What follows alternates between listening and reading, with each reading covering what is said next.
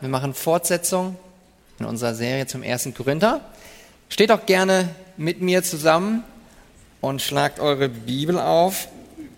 1. Korinther Kapitel 9, Verse 23 bis 27. 1. Korinther Kapitel 9, Verse 23 bis 27. Dies aber tue ich um des Evangeliums willen um an ihm teilzuhaben. Wisst ihr nicht, dass die, welche in der Rennbahn laufen, zwar alle laufen, aber nur einer den Preis erlangt? Lauft so, dass ihr ihn erlangt. Jeder aber, der sich am Wettkampf beteiligt, ist selbstdiszipliniert in allem. Jene, um einen vergänglichen Siegeskranz zu empfangen, wir aber einen unvergänglichen. So laufe ich nun nicht aufs Ungewisse. Ich führe meinen Faustkampf nicht mit bloßen Luftstreichen, sondern ich bezwinge meinen Leib und beherrsche ihn, damit ich nicht anderen verkündige und selbst disqualifiziert werde. Amen. Himmlischer Vater, Herr, ich danke dir. Ich danke dir für dein kostbares Wort. Ich danke dir dafür, dass wir jetzt unter deinem Wort sitzen dürfen. Und ich bitte dich, Heiliger Geist, dass du dieses Wort nimmst und dass du es in meinem Herzen, in dem Herzen aller hier, die hier versammelt sind, dass dieses Wort in unseren Herzen Wurzeln fasst und dass es Veränderung bringt, dass neues Leben entsteht, so wie die Täuflinge das eben auch bezeugt haben. Aber auch, dass wir, die wir schon im Glauben wandeln, dass wir gestärkt werden, dass wir nach dieser Predigt dich, Christus, mehr lieben, Herr, Darum möchte ich bitten, Vater, in Jesu Namen. Amen. Setzt euch gerne. 1968, da gab es die Olympischen Spiele in Mexiko-Stadt. Und dort gab es einen Teilnehmer beim Marathon, der hieß John Stephen Aquari. Der hat teilgenommen an diesem Marathonlauf. Und zu Beginn waren es 75 Sportler, die daran teilgenommen an diesem Rennen. Und John lief auch los. Aber ungefähr bei der Hälfte der Strecke, da kam eine andere Gruppe, an der er gar nicht unmittelbar beteiligt war, die haben gerangelt. Infolge dieser Gerangelei kam er selbst ins Stolpern, fiel und hat sich sehr schwer am Knie verletzt. Er lief aber weiter. Er hat sich bandagieren lassen und ist weitergelaufen. Weitere 22 Kilometer und erreichte dann auch das Stadion Mexiko-Stadt. Inzwischen waren kaum noch Zuschauer da, weil der Sieger, der war schon über eine Stunde da. Aber als er so in das Stadion reinlief, da ertönte eine Sirene. Und auf einmal wurden die wenigen tausend, die noch da waren, aufmerksam und guckten und, und standen auf, oh, da kommt ja noch einer. Und der, laufen kann man das nicht mehr nennen, er, er humpelte mehr auf die letzte Runde. Und die Zuschauer, was haben die gemacht? Die haben applaudiert, die haben gesagt, lauf weiter. Und als er dann das Ziel erreicht hatte und sich ein wenig ausgeruht hatte, wurde er von einem Reporter gefragt, sag mal, John, du bist doch so schwer verletzt worden, das war doch so schwierig für dich. Warum hast du nicht einfach aufgegeben? Was meint ihr? Was hat er geantwortet?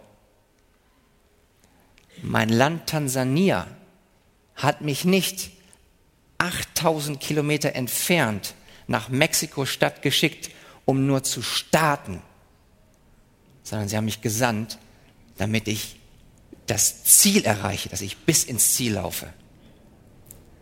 Und ich denke, das ist genau die Botschaft, die Gott uns heute durch sein Wort, durch das Wort, was wir eben gelesen haben, dass er uns diese Botschaft geben möchte wir alle, die wir an Christus glauben, die hat Gott nicht nur in dieses Glaubensrennen, in diesen Lebenslauf, in diesen Marathonlauf hineingesetzt, damit wir nur starten. Nein, sondern dass wir ihn auch durch seine Gnade beenden, dass wir alle ins Ziel laufen. Könnt ihr dazu Amen sagen?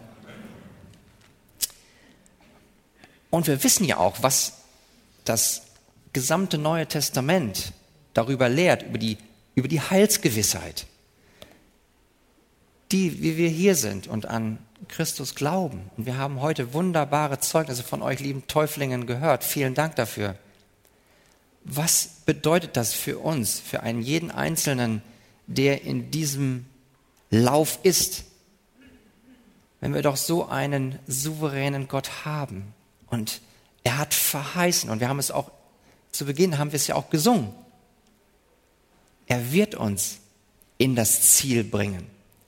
Das steht fest, weil alle, die an Christus glauben, die glauben, dass er doch diesen Lauf schon gelaufen ist für uns. Er hat doch schon die Macht der Sünde besiegt. Ja, aber wenn wir doch, die wir an Christus glauben, doch auf jeden Fall aufgrund von Gottes Treue, aufgrund von seiner Verheißung, dass er uns ins Ziel bringen wird, wenn das doch alles schon klar ist, alles schon sicher ist. Ja, aber warum sagt Paulus denn dann hier, laufe, damit du diesen Preis auch bekommst, damit du ins Ziel kommst? Und das werden wir heute kennenlernen, dass es da ein Spannungsverhältnis gibt. Ja, es ist wahr. Jesus ist schon gelaufen für uns. Ja, es ist wahr. Er hat ein perfektes Leben geführt. Ja, es ist wahr. Er ist für die, die an ihn glauben, am Kreuz gestorben. Und ja, es ist wahr, er ist auferstanden. Er ist aufgefahren zum Vater im Himmel und sitzt jetzt zu Rechten Gottes des Vaters. Ja, das ist alles wahr. Und weil das wahr ist, hat er uns ja auch die Verheißung gegeben, dass seine Treue uns bis ins Ziel bringt. Das ist alles schon geschehen. Das ist dieses sogenannte already. Das ist das schon jetzt. Das ist alles schon in trockenen Tüchern. Ist doch herrlich, ne? Können wir doch eigentlich jetzt nach Hause gehen, oder? Ist doch eigentlich alles gelaufen. Ist doch interessant, dass die Bibel uns sagt, ja, das stimmt, schau mal, liebes Gotteskind, das hat Gott alles schon für dich getan, aber du musst trotzdem laufen. Und das ist auch etwas, was gerade von einigen Leuten, gerade diesen Reformierten, vorgeworfen wird, dass sie sagen, ihr habt doch immer diesen souveränen Gott und davon redet ihr doch auch so gerne und so viel. Warum lauft ihr denn dann über? Warum? Da kann ich mich doch jetzt hier hinsetzen und darauf warten, dass genau das geschieht, was Gott verheißen hat, richtig? Dann können wir uns ja alles jetzt hier hinsetzen und brauchen nicht mehr zu glauben und dann brauchen wir auch nicht mehr im Glauben auszuharren. Aber was ist die Antwort des Paulus? Paulus sagt uns in Römer 6, Vers 1, was wollen wir nun sagen? Sollen wir in der Sünde verharren, damit das Maß der Gnade voll werde? Ist doch alles schon klar, ihr lieben Gotteskinder. Ihr habt doch so einen souveränen Gott. Er trägt euch doch in seiner Gnade ans Ziel sogar. Und das stimmt. Na, dann können wir doch jetzt ruhig sündigen, oder? Dann wird die Gnade doch noch viel größer. Nein, sagt Paulus, sei ferne, sondern gerade weil Gott dich errettet hat, gerade weil er dich in dieses Leben des Christen, in dieses in diesen Lebenslauf, in diesen Marathonlauf des christlichen Lebens hineingesetzt hat. Deswegen laufe, laufe in dieser Gewissheit, dass Gott dich in seiner Gnade bis ans Ziel bringt. Also gerade sollen wir eben nicht in der Sünde fahren, sondern wir wollen täglich aus der Buße leben und uns nach ihm ausstrecken. Wir erkennen also, dass die Bibel von mehreren Wahrheiten spricht. Ja, es ist wahr, Gott ist souverän, eine wunderbare Wahrheit. Auf der anderen Seite, ja, es ist wahr, Gott ist nicht nur souverän, sondern der Mensch ist auch verantwortlich. Er soll laufen. Ja, es ist wahr, dass die Bibel auf der einen Seite diese biblische Wahrheit hat, es ist alles schon in Christus vollbracht, alles schon getan. Auf der anderen Seite aber die Wahrheit, es ist noch nicht alles vollendet, weil Jesus ist noch nicht wiedergekommen.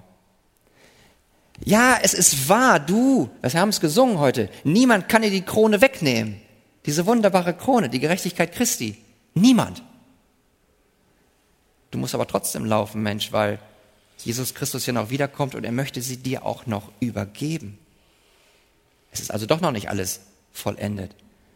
Aber dass wir die Krone bekommen werden, ist für einen jeden, der heute hier ist und an Jesus Christus glaubt, ist es fest. Es steht fest. Und das ist das, was uns gerade heute erbauen darf und ermuntern darf und auch anspornen darf, dann lauf auch. Und Christian, du hast heute zu Beginn gesagt, steht doch alle mal auf und sagt mal dem anderen, Gott ist mächtig. Steht mal alle auf. Steht mal bitte alle auf. Und jetzt sagt mal eurem Nebenmann oder Nebenfrau, Gott ist mächtig.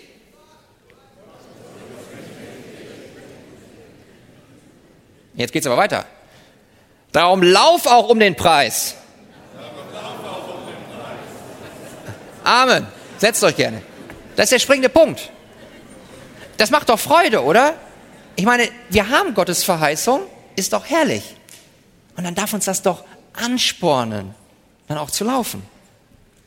Und weil wir eben diese wunderbaren Spannungsverhältnisse in der Bibel haben. Ja, wir haben schon in Gott alles, was wir brauchen für diese Krone.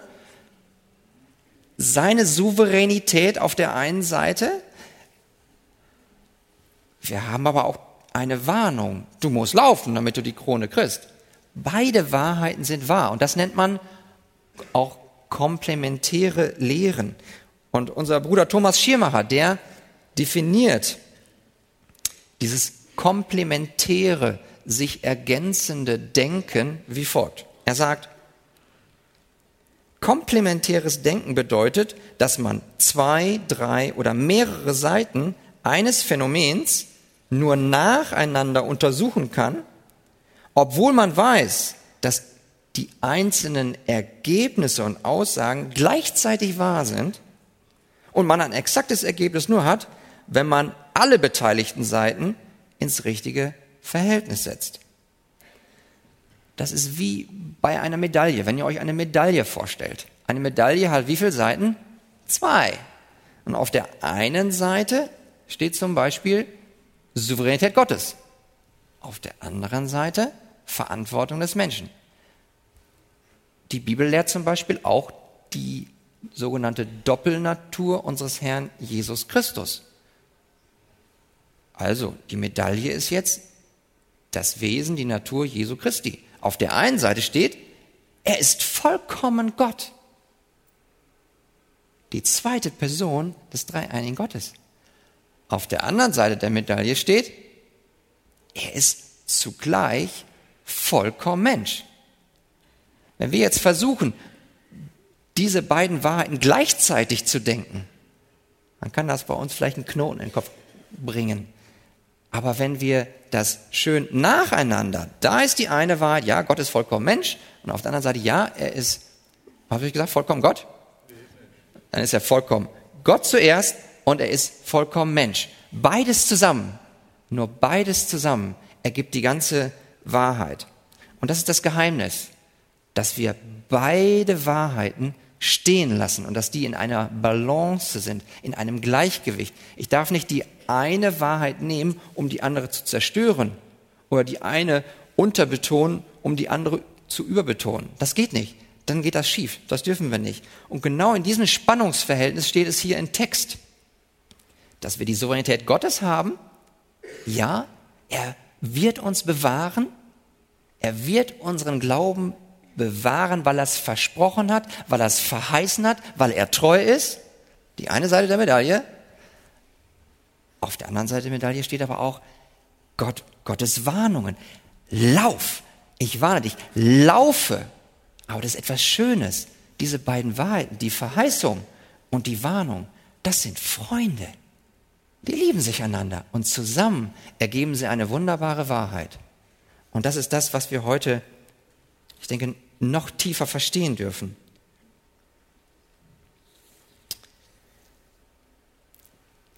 Wir haben eben auch schon angesprochen, dieses Verhältnis zwischen dem schon jetzt und dem noch nicht. Und das ist eben auch so eine wunderbare biblische Wahrheit, biblische Lehren über zwei Seiten der Medaille.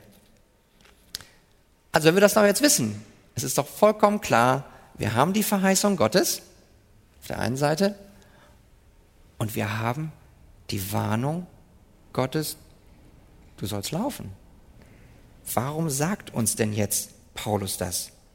Und die Antwort ist darauf, das, was eigentlich auch schon klar geworden ist, glaube ich, hoffentlich jedenfalls, dass Gott seine Verheißung vollkommen hundertprozentig erfüllen wird und dass er gleichzeitig diese Warnung benutzt. Er benutzt diese Warnung, nimmt sie als ein Mittel, um das Gotteskind bis in die Ziellinie zu bringen. Das heißt, liebe Täuflinge, Gott warnt euch, Gott warnt uns alle, die wir an Christus glauben. Ja, du musst laufen, denn wenn du nicht läufst, kriegst du die Krone nicht. Aber er nimmt diese Warnung, um euch in seiner Gnade, in seiner Souveränität, aufgrund seiner Verheißung ins Ziel zu bringen. Und das ist sicher. Es ist sicher. Ihr steht fest in der Gnade des Herrn. Sagt ihr Arm? Wir wollen uns jetzt drei Fragen angucken. Drei Fragen, die sich aus dem Text ergeben. Die erste Frage ist das Warum. Warum läuft der Gläubige überhaupt? Was, was ist das Hauptziel? Was ist das letztendliche Ziel, warum der Christ läuft? Und das Evangelium gibt uns die Antwort. Denn das Evangelium hat letzten Endes das eine Ziel. Und dieses eine Ziel, das ist diese ewige Gemeinschaft mit Gott. Verse 24 und 25. Wisst ihr nicht, dass die, welche in der Rennbahn laufen, zwar alle laufen, aber nur einer den Preis erlangt? Lauft so, dass ihr ihn erlangt. Jeder aber, der sich am Wettkampf beteiligt, ist enthaltsam in allen. Jene, um einen vergänglichen Siegeskranz zu empfangen, wir aber einen unvergänglichen. Sehen wir hier das, was Paulus hier für ein wunderbares Bild nimmt, für eine Metapher? Er nimmt diese Metapher des Wettlaufs. Und dieser Wettlauf, den vergleicht er so wie, wie einen Marathon. Wir haben von, in der Eingangsillustration davon gesprochen. Das Laufen des Christen, das ist sein Leben. Das ist sein Marathonlauf. Und die, welche in dieser Rennbahn, bei diesem Marathonlauf mitmachen, die rennen alle um einen Preis. Und wenn wir uns das angucken, gerade bei den Olympischen Spielen, wenn wir die Sportler beobachten, was die hart trainieren, die geben fast alles dafür. Die trainieren hart, die sind selbstdiszipliniert. Und die, die, die kommen dann nicht nur hin und nehmen teil, dieser sogenannte olympische Gedanke. Nein, das reicht denen nicht. Die wollen nicht nur aus den Startblöcken kommen, die wollen auch ins Ziel laufen, die wollen gewinnen. Der Punkt ist nur, dass Paulus uns sagt, in der Welt, da gibt es nur einen Gewinner. Da gibt es nur einen Preis. Wie ist das denn bei uns, die wir an Christus glauben, in unserem Lebenslauf? Ist das nur ein Rennen? Ist das nur ein Preis? Nein. Der entscheidende Unterschied ist, dass jeder Christ der selbstdiszipliniert ist durch die Gnade Gottes. Jeder Christ kann gewinnen. Und das liegt begründet in seiner, in Gottes Verheißung. Und das ist genau das, was wir heute gehört haben von euch, lieben Täuflingen. Jeder von euch einzeln hat sein persönliches Zeugnis abgegeben. Jeder Einzelne hat bezeugt, jeder von euch hat gesagt, Jesus Christus ist mein Herr, er ist mein Heiland. Und genau darauf kommt es an. Wenn ich glaube, dann ist das wunderbar, ist ein Geschenk Gottes. Aber das hilft meinem kleinen Jonathan überhaupt nicht. Er muss selbst an Christus glauben. Wenn du hier bist und du sagst, meine Nachbarin hat mich hierher gebracht und sie glaubt, dann muss ich dir sagen, das reicht nicht. Du musst selbst glauben. Und was auch ganz wichtig ist, ihr Täuflinge, ihr habt es bezeugt, dass ihr Jesus Christus liebt. Und wer Christus liebt, der liebt auch seine Geschwister. Anders als bei den Sportlern, bei Olympischen Spielen beispielsweise, wo es darum geht, dass nur der eine den Preis gewinnen kann. Und wir erleben es ja auch in der Arbeitswelt, wo wir auch sind, da wird eher der Ellbogen ausgepackt. Da wird gerangelt. Sogar das, der John, der ist gestürzt. Ja, warum rangeln die denn so? Weil sie alle den einen Preis gewinnen wollen. Nichts dagegen, einen Preis zu gewinnen, das ist wunderbar. Aber wenn das auf Kosten des anderen geht, ist das schlecht. Und wenn ihr, wenn wir alle sehen, dass ein anderer Christ gefallen ist, was machen wir dann? Dann halten wir sogar an. Dann verringern wir unser Tempo, halten sogar ganz an und beten mit ihm. Wir ermuntern ihn, wir erbauen ihn, wir, wir haben Gemeinschaft mit ihm. Ich kann also auch laufen, wenn ich nicht laufe. Nicht, dass einer jetzt hier denkt, oh, jetzt redet er so viele von, oh, ich muss laufen und laufen. Und es ist ein Bild. Es ist ein Bild für Aktivität. Und wer gerade in diesem Moment ganz aktiv glaubt, das ist zum Beispiel ein Thomas Sill, der ist gefesselt ans Bett. Unser Bruder, der liegt da jetzt, aber er glaubt. Und er wird bewahrt durch Gott. Und ich behaupte, dass der im Moment mich gerade überholt in seiner Heiligung, weil er wirklich nur auf Christus guckt. Er sagt Amen zu seinem Christus. Also bitte, versteht das richtig. Laufen ist wichtig, aber Laufen ist in jedem einzelnen Leben unterschiedlich. Wichtig ist nur, dass sich unser Laufen, liebe Täuflinge, oder auch jeder, der an Christus glaubt, hier, unser Laufen unterscheidet sich einfach von dem Laufen eines Sportlers, eines Weltmenschen, der Gott nicht kennt. Der packt seinen Ellbogen aus, aber Jesus Christus hat uns doch ein neues Gebot gegeben, dass wir einander lieben, so wie Jesus uns geliebt hat. Und daher sagt uns auch der Schreiber des Hebräerbriefes in Hebräer Kapitel 3, Vers 12, Habt Acht, ihr Brüder, dass ihr nicht einen von euch böses, ungläubiges Herz sei, das im Begriff ist, von dem lebendigen Gott abzufallen. Es ist also gerade dieses Laufen ist ein Gemeinschaftsprojekt.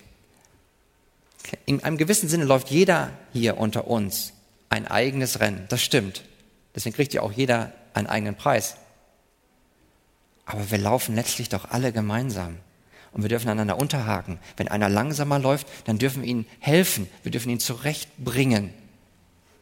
Und wir dürfen auch, auch der etwas langsamer läuft, was gut sein kann in seiner jeweiligen Lebenssituation. Aber er darf auch auf den schauen, wie zum Beispiel ein Wolfgang. Wolfgang läuft viel, nicht nur auf seinem Crosstrainer, sondern er wächst in der Heiligung. Dann darf ich dir doch folgen und ich darf dich als Vorbild nehmen. Ist das gut, Christian? Und deswegen folgen wir auch dir. Ja, weil du uns ein Beispiel dafür gibst. Aber du bist nicht perfekt, du lebst aus der täglichen Buße und das ist gut so. Ihr lieben Täuflinge, ihr habt das heute bezeugt, dass Jesus Christus euer Herr ist. Und deswegen darf ich euch mit Paulus in Römer, aus Römer 6 zurufen, Römer 6, Verse 3 bis 5. Oder wisst ihr nicht, dass wir alle, die wir in Christus Jesus hineingetauft sind, in seinen Tod getauft sind? Wir sind also mit ihm begraben worden durch die Taufe in den Tod, damit gleich wie Christus durch die Herrlichkeit des Vaters aus den Toten auferweckt worden ist, so auch wir in einem neuen Leben wandeln. Denn wir, nee, wenn wir mit ihm eins gemacht und ihm gleich geworden sind in seinem Tod, so werden wir ihm auch in der Auferstehung gleich sein.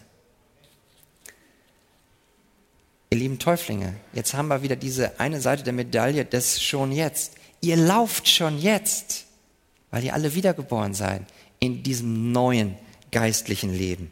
Ihr seid alle durch Gottes Gnade, durch die Kraft des Heiligen Geistes lebendig gemacht worden, geistlich lebendig. Und deswegen darf ich euch zurufen, seid nun für die Sünde tot, aber lebt für Gott und dient ihm. Könnt ihr dazu Amen sagen? Und das gilt für uns alle, dass wir uns danach ausstrecken, in unserem eigenen Marathonlauf diese Krone zu bekommen, diesen Siegeskranz. Was ist das denn überhaupt? Paulus, du sagst, wir sollen laufen. Was ist denn der Preis? Was ist denn der Siegeskranz? Die Antwort ist ewiges Leben, ewige Gemeinschaft mit Gott. Vers 27. Die Warnung des Apostels lautet wie folgt. Ich bezwinge meinen Leib und beherrsche ihn, damit ich nicht anderen verkündige und selbst disqualifiziert werde. Und wenn wir uns das nächste Kapitel 10 angucken, dort sagt Paulus selbst, darum, wer meint, er stehe, der sehe zu, dass er nicht falle. Und hier in Vers 27 wendet er diese Warnung auf sich selbst an. Paulus sagt sich im Grunde genommen, wenn ich dieses Gebot weiterzulaufen, wenn ich dieses Gebot weiter im Glauben auszuharren missachte und einfach stehen bleibe und in der Sünde verharre, wenn also mein Leben charakterisiert ist durch einen Glaubensungehorsam, was passiert dann am Ende meines Lebens? Dann würde der gerechte Richter zu ihm sagen, Paulus, du bist disqualifiziert. Du hast zwar in meinem Namen geweissagt und du hast auch in meinem Namen hast du Dämonen ausgetrieben und in meinem Namen da hast du auch viele Wunder getan. Aber du hast die Rennbahn des Glaubens auf Dauer verlassen. Du hast aufgehört, im Glauben zu leben. Und deswegen, Paulus, wenn das so wäre, du bist disqualifiziert. Und das ist eine Warnung. Und die nimmt selbst dieser heilige Apostel, also wenn einer im Glauben stand, dann war es Paulus. Aber er selbst nimmt sich da voll rein und warnt. Und warnt sich selbst, die Korinther, die Gläubigen in Korinth, aber genauso die Gläubigen heute hier in der Arche. Ja, es stimmt, ich habe dir das ewige Leben verheißen, aber ich warne dich, dann lauf auch.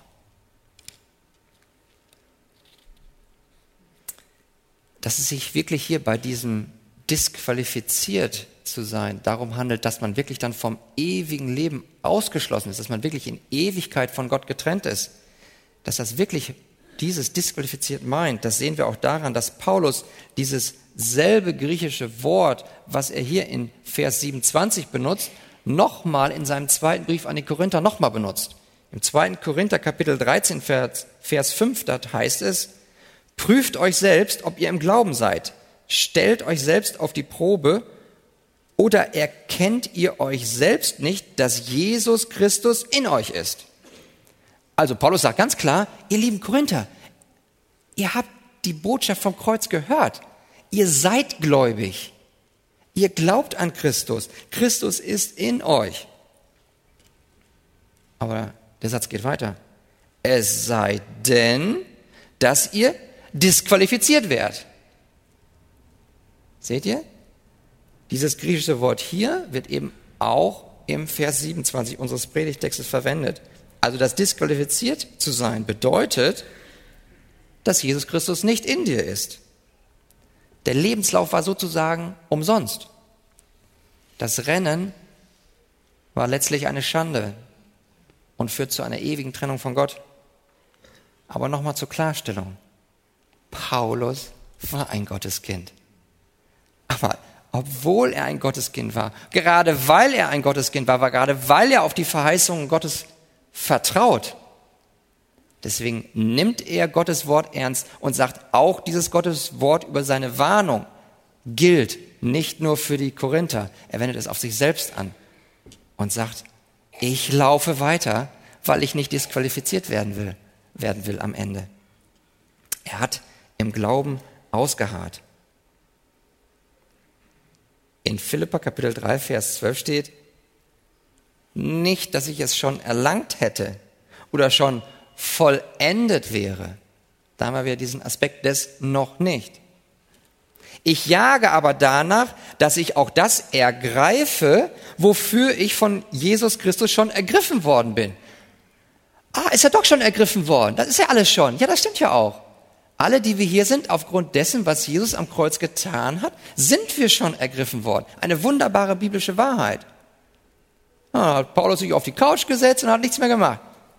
Nee, ich, ich strecke mich danach aus, sagt Paulus, um nach dem zu greifen, nach dem ewigen Leben, wozu Christus mich ja schon ergriffen hat.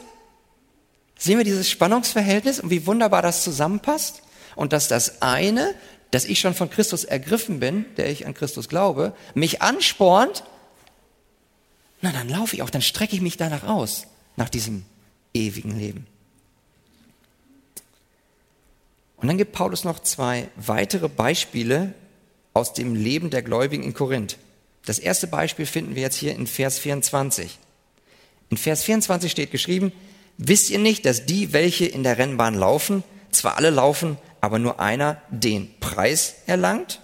Lauft so, dass ihr ihn, diesen Preis, erlangt. Also renne, um den Preis zu gewinnen.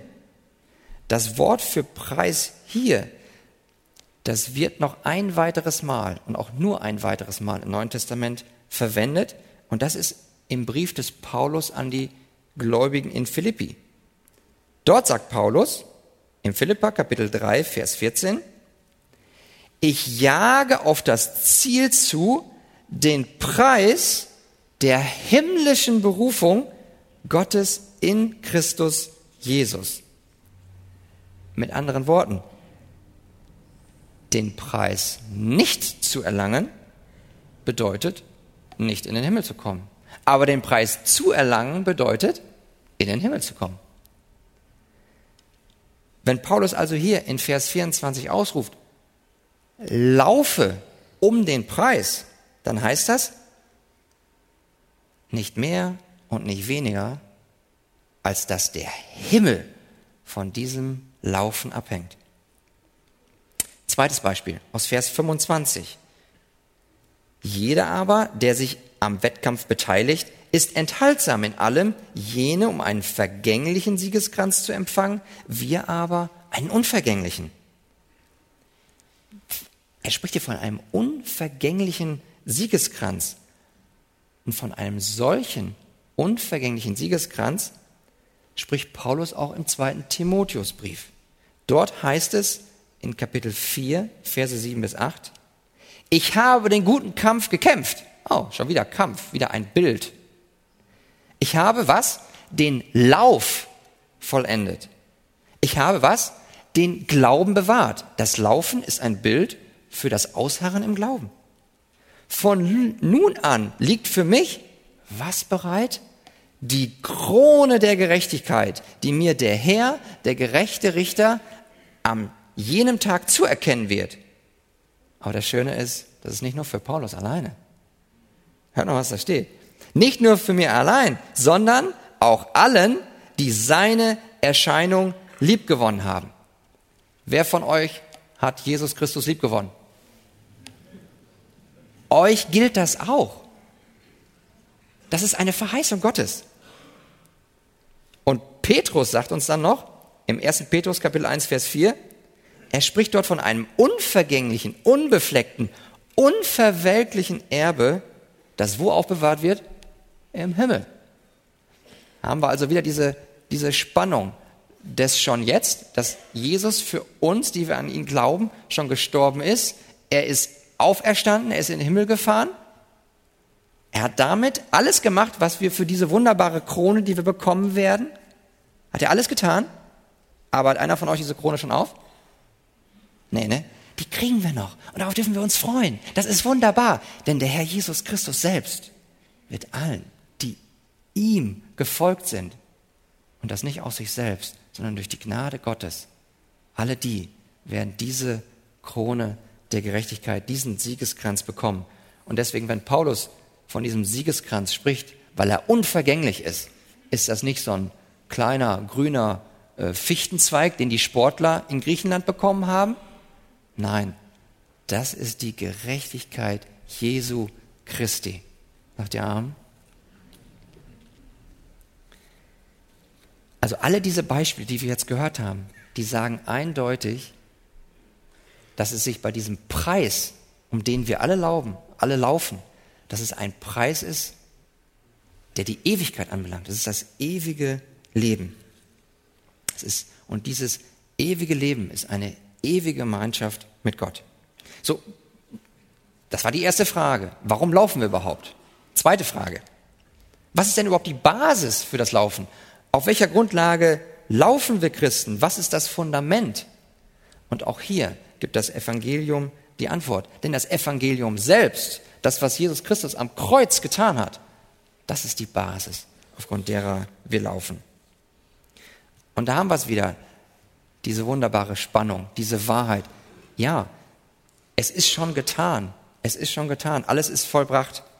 Und doch sollen wir auf der anderen Seite noch laufen. Die Frage ist nur, was hat uns denn, die wir an Christus glauben, überhaupt in dieses Rennen gebracht? Der John Aquari hat sich einfach wahrscheinlich in seinen Flieger gesetzt und ist dorthin geflogen. Aber wir, die wir an Christus glauben, warum sind wir überhaupt in diesem Rennen?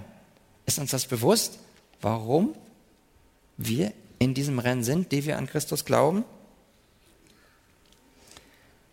Wichtig ist, dass wir erkennen, dass immer erst Gott handeln muss. Immer muss erst Gott die Initiative ergreifen. Erst muss er uns erwählen. Erst muss er uns rufen. Er muss uns rufen durch das Evangelium der Gnade. Erst muss er uns ein neues Herz geben. Und genau das habt ihr heute bezeugt, ihr lieben Täuflinge. Er hat euch ein neues Herz gegeben.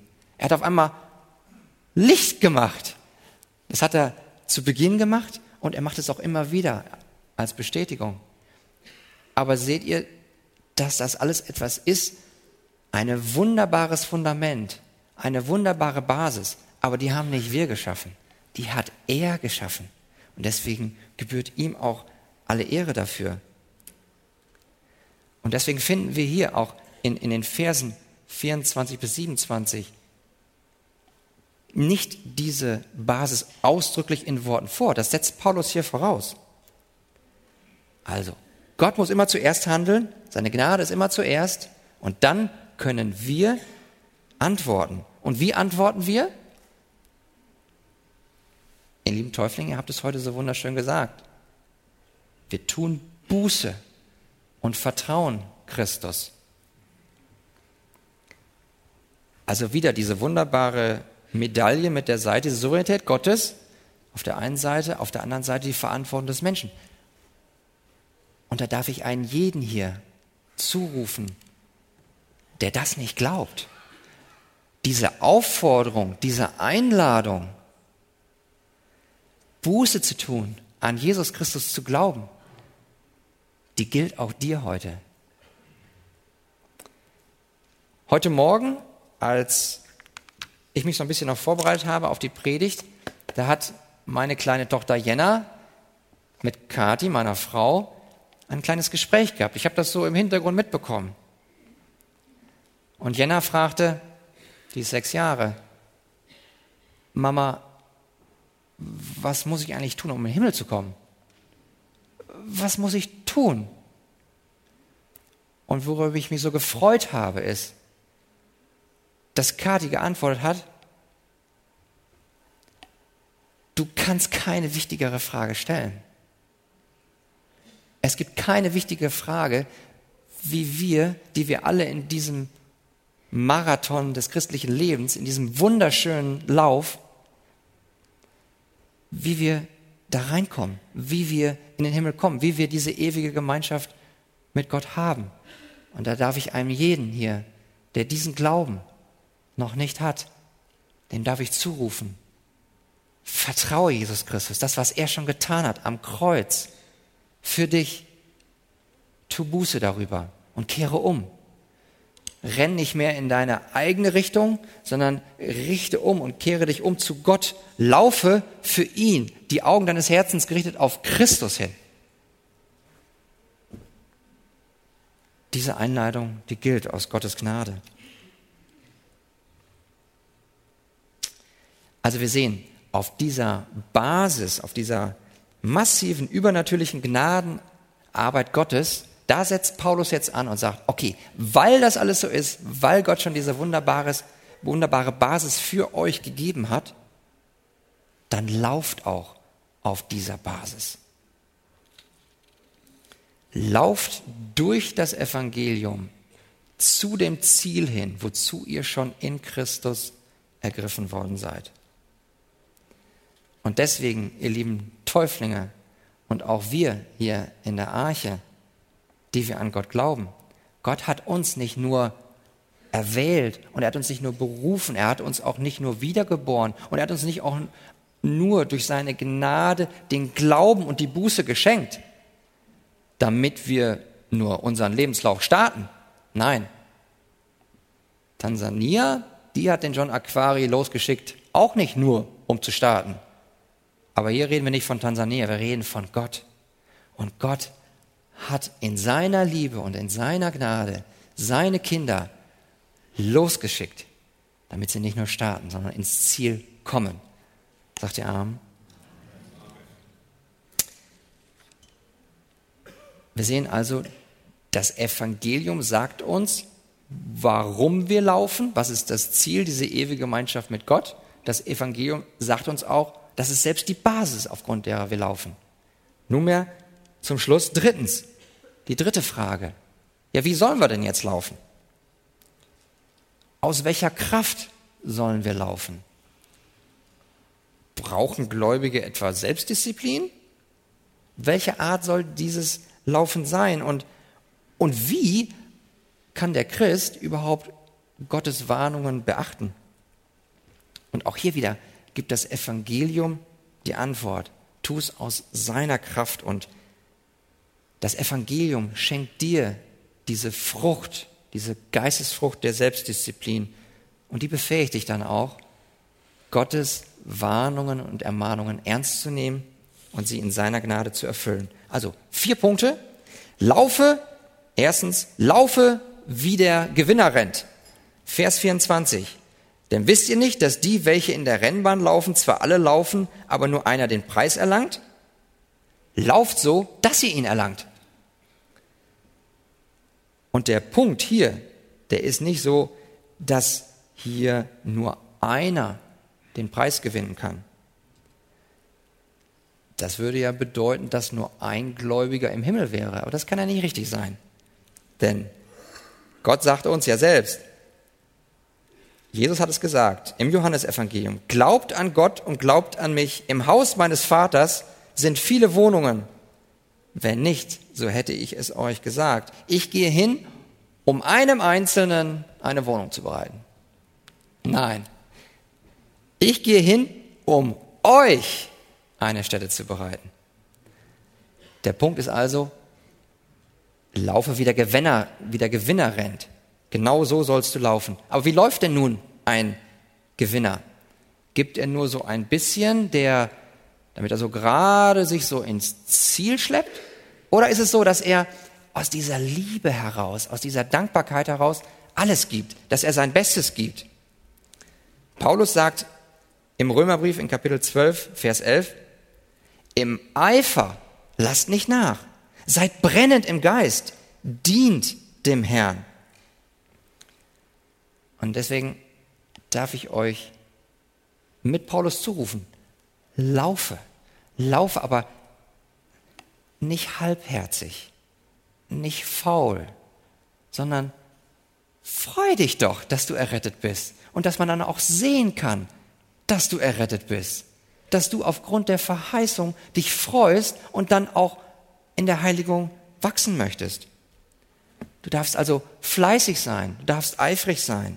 Du darfst mit aller Begeisterung, darfst du deinem Herrn dienen. Deswegen renne wie ein Gewinner. Und ein jeder darf sich fragen hier, wie war das zu Beginn, als ich wiedergeboren wurde? Oh, da habe ich, da habe ich gebrannt. Ich musste auch jedem von, von Jesus erzählen. Aber jetzt, ja, ich, meine Liebe ist so ein bisschen lau geworden. Und da darf ich dir zurufen, schau auf Christus und erfreu dich an dem, was er für dich schon getan hat. Und wenn hier einer unter uns ist, der weiß von seinem Bruder, von seiner Schwester, dass er sich gerade schwer tut, dann komm ihm zur Seite. Verringer dein Tempo bei deinem eigenen Lauf und komm ihm zur Seite. Habe Gemeinschaft mit ihm. Bete mit ihm. Erbaue ihn. Also, erster Punkt, laufe wie ein Gewinner läuft. Zweiter Punkt, laufe aus der Kraft Gottes. Und ich weiß, wenn man so eine Botschaft hört, laufe, laufe, da kann schnell mal der Eindruck entstehen, oh, jetzt entsteht da wieder so ein Druck, oh, jetzt muss ich wieder laufen und oh, jetzt fühle ich mich eingeengt und oh, jetzt muss ich wieder gute Werke tun und äh, ich, ich muss perfekt sein. Nein, das sagt Paulus hier nicht. Vielmehr sagt er uns, schau auf die Verheißung, erfreue dich daran und dann laufe. Laufe aus der Kraft, die Gott dir gibt. Im ersten Petrus sagt uns der Apostel Petrus, wenn jemand dient, so tue es aus der Kraft, die Gott darreicht. Da steht nicht, tu es aus deiner eigenen Kraft, indem du auf dich selbst guckst. Du läufst und guckst nur auf dich. Nein, du guckst von dir weg. Du guckst von deinen Umständen weg. Wo guckst du hin? Du guckst auf Christus den Anfänger und Vollender des Glaubens. Daher, wir wollen es tun, indem wir auf Christus schauen. Und deswegen sagt uns der Schreiber des Hebräerbriefes Kapitel 12, Verse 1 und 2, lasst uns mit standhaften Ausdauern laufen in dem Kampf. Seht ihr wieder? Das durchzieht das ganze Neue Testament immer dieses Bild des Laufens, dieses Kämpfens. Aber das ist etwas Schönes. Und wie tun wir das? Indem wir auf uns selbst schauen. Nein, indem wir hinschauen auf Jesus, den Anfänger und Vollender des Glaubens. Daher, liebe Täuflinge, aus welcher Kraft lauft ihr? Ein jeder hier. Aus welcher Kraft läufst du? Läufst du aus deiner eigenen Kraft? Dann hör auf damit. Lauf aus der Kraft, die Gott dir darreicht. Das darf euch erbauen. Das darf euch ermuntern. Natürlich darf es euch auch warnen, aber es soll euch in erster Linie soll es euch erbauen, dass wir es nicht selbst machen müssen. Wir müssen nicht unsere eigene Gerechtigkeit erarbeiten. Das können wir gar nicht. Das hat doch Jesus alles schon gemacht. Das ist doch das, was schon ist. Und deswegen dürfen wir es alles tun aus der Kraft Gottes. Und wenn du dich vielleicht fragst, ja, aber wenn ich jetzt den sehe, wenn ich die sehe, die laufen viel schneller im Sinne von, die nehmen mehr in der Heiligung zu, die wachsen etwas schneller in der Heiligung. Aber was ist bei mir? Und da möchte ich dich erbauen, ich möchte dich ermuntern. Wichtig ist, dass du dran bleibst. Es dürfen auch andere kommen und dürfen dich überholen, darum geht's nicht. Das ist eben gerade nicht dieser Wettlauf, dass wir gegeneinander laufen. Es ist ein Wettlauf, den wir in dem Sinne auch wiederum gemeinsam tun. Und ganz wichtig ist, dass wir, selbst wenn wir im Stau stehen und wenn wir denken, ich mache keinen Fortschritt in der Heilung, ich, ich, Herr, du siehst doch, ich kämpfe mit dieser einen Sache, aber ich, ich schaff's im Moment nicht. Gucken wir dann auf uns selbst oder gucken wir auf Christus hin? Wichtig ist, dass wir im Stau immer noch in die richtige Richtung stehen, wo das Ziel ist.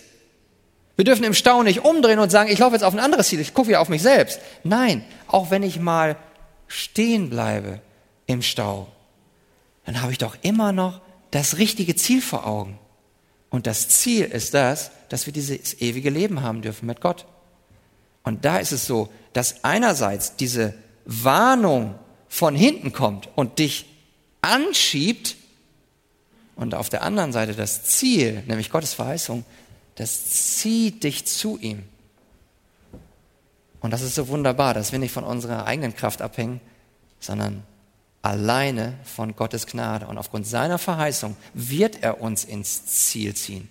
Oh, wie schön, dass er uns auch noch das Geschenk der Warnung gibt und uns auch noch gleichzeitig in dieselbe Richtung voranschiebt.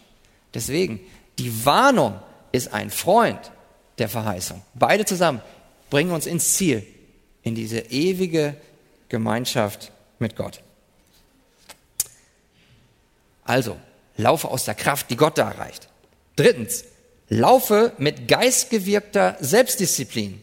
In den Versen 25 und 27, da wird Paulus jetzt etwas spezifischer, wie wir denn auch unsere Kondition auch erhalten, weiterzulaufen. Vers 25. Jeder aber, der sich am Wettkampf beteiligt, ist selbst diszipliniert. In allem. Jene, um einen vergänglichen Siegeskranz zu empfangen, wir aber einen unvergänglichen. Und dass wir das jetzt auch bitte wieder richtig verstehen, das ist jetzt eine Selbstdisziplin, nicht in dem Sinne einer Selbstkontrolle, dass wir selbst uns kontrollieren, dass es jetzt wieder von uns selbst abhängt, dass wir auch ans Ziel kommen. Nein, was sagt uns Paulus an die Gläubigen in Galatien? Was ist diese Selbstdisziplin? Es ist eine Frucht des Geistes. Und das ist wiederum etwas, was uns ermuntern darf, dass nicht letzten Endes wir uns selbst kontrollieren, sondern es wiederum Gottes Gnade ist, die uns beschenkt. Fasse es, wer es fassen kann. Ja, wir sollen laufen. Aber aus welcher Kraft läufst du? Aus der Kraft, die Gott da reicht. Du sollst selbstdiszipliniert laufen. Sei selbstdiszipliniert. Und warum schaffen wir es? Weil Gott es uns auch wieder schenkt. Aber das heißt nicht, dass ich mich jetzt aufs Sofa setze und, und sitzen bleibe. Nein, ich, ich laufe. Aber ich laufe, weil ich Christus vor Augen habe, weil ich aus seiner Kraft laufe, weil ich auf ihn schaue und weil er mir auch diese Frucht der Selbstdisziplin schenkt. Und ganz wichtig ist, dass wir erkennen, dass wir gerade diese Selbstdisziplin bekommen, wenn wir darauf vertrauen, was Jesus schon für uns getan hat. Und wenn wir daran glauben, dass es die viel größere Freude ist, sich selbst zu verleugnen, dass es die viel größere Freude ist, dass ich auch auf Rechte, die ich habe, zugunsten des Evangeliums auch mal verzichten kann. Dass es eine viel größere Freude ist, kein Hindernis für das Evangelium zu sein, sondern mich für das Evangelium gebrauchen zu lassen. Und wenn wir das Vertrauen haben, dann bekommen wir diese Selbstdisziplin. Und lass uns bitte laufen, nicht zu unserer eigenen Ehre, sondern zu Gottes Ehre. Und wenn wir das tun, dann stärkt Gott uns in unserem, nicht nur in unserem Vertrauen in sich selbst, sondern in diesem Vertrauen auf Gott hin, auf die Kraft, die er da reicht. Und dass wir eben, wie Paulus das sagt, laufen mit diesem Bild des Wettkampfes vor Augen aber dass wir es aus seiner Kraft tun. Und ganz wichtig ist noch, dass wir diese Stoßrichtung dieses Laufens noch erkennen. Wenn wir laufen, das kennen wir alle, dass wir manchmal Hindernisse haben, dass wir Krankheiten haben, dass wir schwierige Situationen in der Arbeitswelt haben. Ich, da hat jeder bei euch jetzt was in seinem Herzen. Aber dieser Kampf, den wir kämpfen, diesen, diesen Glaubenskampf, das ist kein Kampf, der in erster Linie nach außen gerichtet ist, gegen, gegen die Einflüsse von außen, gegen das, was die Welt gegen uns hat oder der Widersacher. Nein, im Wesentlichen ist dieses Glaubensleben, dieses der Heiligung nachjagen, ein Kampf, der nach innen gerichtet ist. Es geht um unser Herz. Es geht um unser Herz. Bewahre vor allen anderen Dingen dein Herz, denn daraus entspringt das Leben. Bewahre dein Herz, denn daraus entspringt dein Laufen.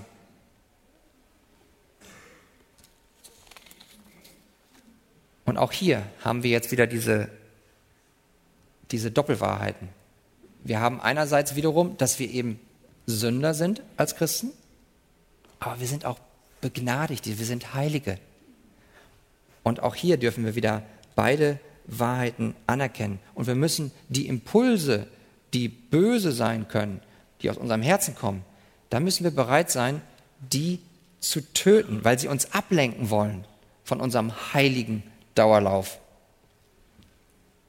Was sind es für Dinge, die dir jetzt in den Sinn kommen, wo du denkst, das könnte etwas sein,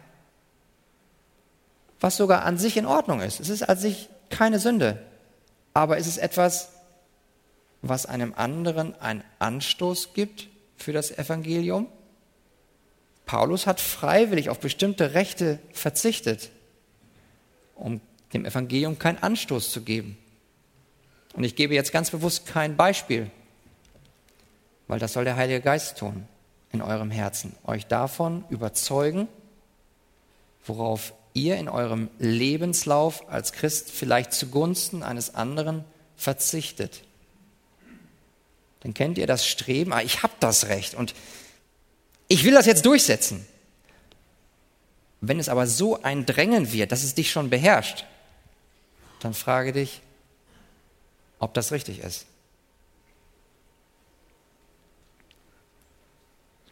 Paulus sagt uns hier in Versen 26, 27, ich führe meinen Faustkampf nicht mit bloßen Luftstreichen, sondern ich bezwinge meinen Leib und beherrsche ihn.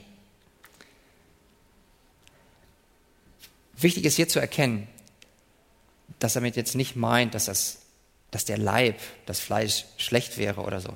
Nein, im Gegenteil. Der Leib wird irgendwann wieder auferstehen. Das haben, wollen wir ja auch gleich in der Taufe symbolisieren. In den Tod hineingetauft und mit ihm auferstanden. Und daher darf ich euch zurufen, lasst uns Gottes Ermahnungen aus Freude heraus als ein Motivator, als einen sogenannten Katalysator annehmen und dann aus dieser Liebe und Freude heraus auf das Ziel zulaufen, auf das ewige Leben. Möge der Herr uns dabei Gnade schenken. Amen.